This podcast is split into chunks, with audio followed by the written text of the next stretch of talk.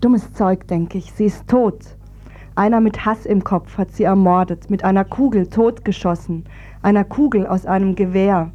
Das Gewehr aus einer Fabrik, die Fabrik von Menschen gebaut. Menschen verdienen darin ihr Brot.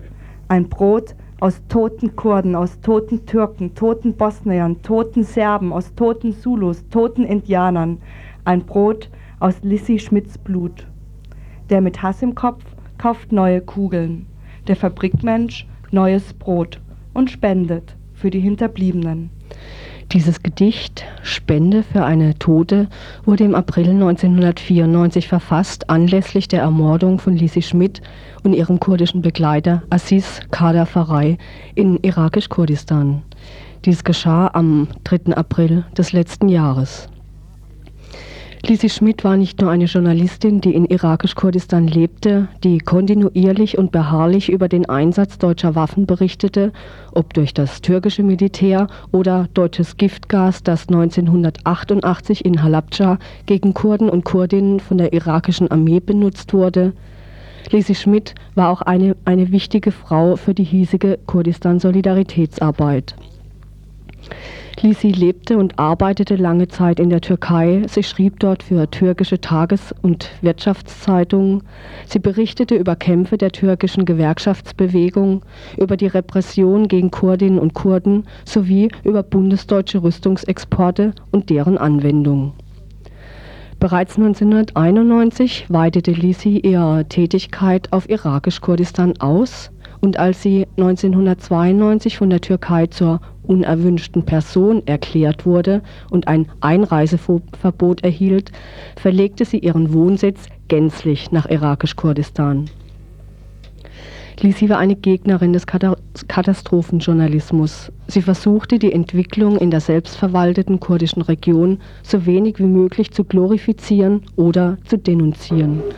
Und so schrieb ein ehemaliger Genosse von ihr, Sie war jedoch immer mehr als nur Journalistin. Sie engagierte sich auf breiter Basis für Menschenrechte, für sinnvolle Hilfsprojekte und für den Aufbau des Landes. In Gedenken an Lisi Schmidt wollen wir heute ein paar Ausschnitte aus Veranstaltungen bzw. von Interviews einspielen. Zunächst senden wir Ausschnitte aus einer Veranstaltung vom 16. Januar 1991 in Berlin, also kurz vor dem Zweiten Golfkrieg. Lisi macht in dieser Veranstaltung darauf aufmerksam, dass wenn es tatsächlich zum Krieg kommen sollte, sich die Situation für Kurdinnen und Kurdinnen enorm verschlechtert. Noch zur Erläuterung, es fallen in diesem Ausschnitt zwei Namen. Zum einen die Stadt Cizre, das ist eine Stadt in der Türkei, nahe der irakischen Grenze gelegen und es fällt der Name Halabja, das liegt im Irak. Am 16. März 1988 starben in Halabja Tausende von Menschen durch einen Giftgaseinsatz der irakischen Armee. Aber jetzt zu Lisi Schmidt, wie gesagt, die Veranstaltung 16. Januar 1991. Äh, da gibt es einmal die berechtigte Befürchtung, dass wieder C-Waffen eingesetzt werden oder überhaupt, dass breitflächig bombardiert wird. Und überall in der Grenzregion ist von den Leuten dort zu hören, Saddam Hussein hat 88 und auch schon 87 während des Krieges mit dem Iran Bomben auf sein eigenes Territorium geworfen, um sich von den Kurden zu befreien. Und wir sind sicher, sagen die Leute, dass Ösal das Gleiche tun wird, wenn er die Gelegenheit dazu bekommt. Und selbst wenn er das Gleiche nicht tut, was aber durchaus nicht ausgeschlossen ist, dann lässt schon allein die Art der Kriegsvorbereitung dort vermuten, was mit den Kurden während eines Krieges passieren soll. Während nämlich im Westen des Landes überall Zivilschutzübungen durchgeführt werden, während an die Soldaten in der Grenzregion äh, Schutzanzüge und Gasmasken, die aus Deutschland, aus einer Firma, die Blücher heißt und bei Aircraft bei Düsseldorf sich befindet, geliefert wurden, ausgeteilt werden, guckt die Bevölkerung zu und fragt sich befremdet, ob sie denn nicht auch Gasmasken bräuchte, wenn die Garnison, die nur 100 Meter entfernt ist, welche hat. Der Bürgermeister von Chisra hat mehrfach an die Regierung, an das Innenministerium geschrieben und hat Schutzanzüge und Gasmasken gefordert und zumindest Verhaltensmaßregeln für die Leute in der Region. Doch er hat nie eine Antwort bekommen. Und ich habe selber zugesehen, wie Leute angefangen haben, Unterstände zu graben und gesagt haben, wenn es einen Seewaffenangriff gibt, dann flüchten wir uns eben in diese Löcher. Und es war Zufall, dass ein Journalist aus Schweden in der gleichen Stadt war, der Halabja selber gesehen hatte. Und der ging zum Bürgermeister und berichtete ihm darüber, dass Carbon und Senfgas und die C-Waffen, die der Irak wahrscheinlich einsetzen wird, schwerer sind als Luft und sich senken und dass dann solche Unterstände die schlimmsten Fallen wären, die man sich vorstellen könnte. Niemand hat die Bewohner darüber aufgeklärt. Während in Istanbul und in Izmir Zivilschutzübungen ablaufen, stehen die Leute in der Grenzregion da und sagen, wir wissen, dass es wahrscheinlich Bombardements geben wird, aber wir wissen überhaupt nicht, was wir zu tun haben. Und in einem solchen Fall ist es dann vielleicht gar nicht mal mehr nötig, dass die Türkei selber äh, irgendwelche Bomben über diese Region abwirft, sondern kann dieses schmutzige Geschäft unter Umständen auch Saddam Hussein erledigen lassen. Der Effekt ist der gleiche.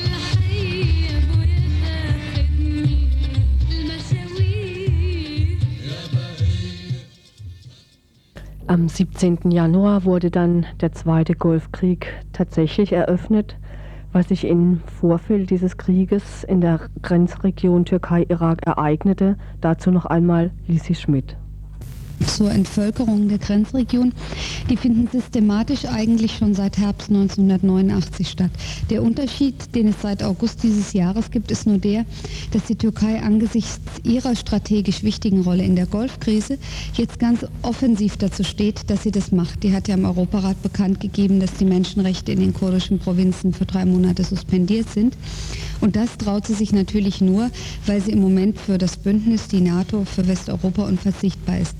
Die Entvölkerung der Botan-Region hat eigentlich im September letzten Jahres angefangen systematisch zu werden. Seitdem werden Dörfer in der direkten Grenzregion, heute schon bis zu 400 Kilometer von der Grenze entfernt, evakuiert.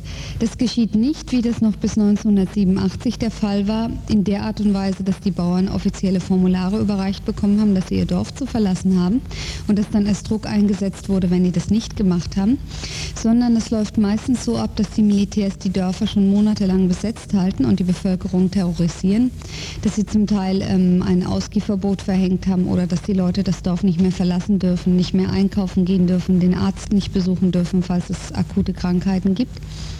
Und dass dann ähm, Repression, Prügelorgien, Vergewaltigungen, die leider auch sehr oft vorkommen, so weit überhand nehmen, dass die Leute entweder von selber gehen oder dann schließlich mit Gewalt aus dem Dorf gejagt waren. Dabei kommt es dann schon zu fast sadistischen Zwischenspielen, äh, wie das eine möchte ich hier noch wiedergeben, wie Fatma Katal, eine Frau aus dem Dorf Dereler, berichtet hat, dass die Soldaten alle schwangeren Frauen in der Mitte des Dorfplatzes gesammelt hatten und die so lange tanzen ließen, bis sie ihre Kinder verloren hatten. Also das sind schon fast undenkbare Maßnahmen. Die Vertreibungspolitik der türkischen Armee geht ja bis heute weiter. Flüchtlinge, die von türkisch-Kurdistan nach irakisch-Kurdistan geflohen sind, wurden jetzt durch den Einmarsch türkischer Truppen Ende März dieses Jahres wieder eingeholt. Aber zurück zu 1991. Lisi berichtete darüber, was mit der vertriebenen Bevölkerung geschieht. Die, die Glück haben, schaffen es nach Mersin oder Adana zu gehen, in die ersten Industriestädte der Osttürkei, also nicht mehr Kurdistan, und sich dort niederzulassen. Es gibt Schätzungen, dass in den letzten fünf Jahren ungefähr 400.000 bis 500.000 Menschen aus Kurdistan nach Mersin geströmt sind, was die Bevölkerung der Stadt schon fast verdoppelt hätte. Ähm, die meisten aber haben nicht mal mehr die Mittel, das zu tun, weil ja ähm, ihr gesamter Hausstand und alles, was sie auch hätten verkaufen können, um sich anderswo anzusiedeln, verbrannt worden ist.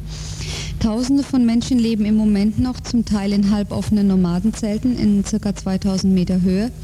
Andere leben in Ställen in den wenigen Dörfern, die noch stehen und wo sich die Bewohner selbstverständlich und ausnahmslos solidarisch verhalten haben und versucht haben, die Leute unterzubringen. Das führt dazu, dass heute bis zu 40, 50 Menschen in einer kleinen Lehmhütte leben oder eben das Vieh draußen übernachten muss und Menschen die Ställe bevölkern. Am schlimmsten ist die Situation der Menschen in den Nomadenzelten, weil zu dieser Jahreszeit ziemlich äh, dicke Schneefälle gibt in dem Hochgebirge.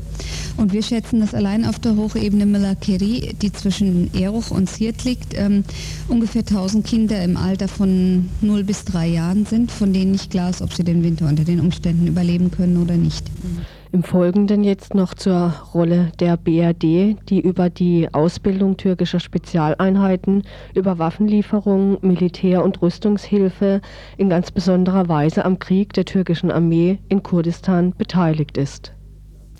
Erstmal dazu, warum die Hilfe der BRD so einen besonderen Status hat. Das ist nicht zufällig, das geht auf die 70er Jahre zurück und zwar auf den Beginn der Out-of-Area-Debatte der NATO, im Verlauf derer die Bundesrepublik ja aufgrund des äh, damaligen und heute ja immer noch, wie lange noch ist nicht klar, geltenden Grundgesetzes nicht in der Lage war, sich zu verpflichten, Soldaten, Kriegsschiffe oder ähnliches im Ernstfall an den Golf oder in eine andere, in Anführungszeichen, bedrohte Region zu schicken. Und so lässt sich dann aus NATO- und Pentagon-Dokumenten dieser Zeit ablesen, dass die Bundesrepublik offiziell die Pflicht übernommen hat, die Südostflanke, den Partner an der Südostflanke, nämlich die Türkei, aufzupäppeln.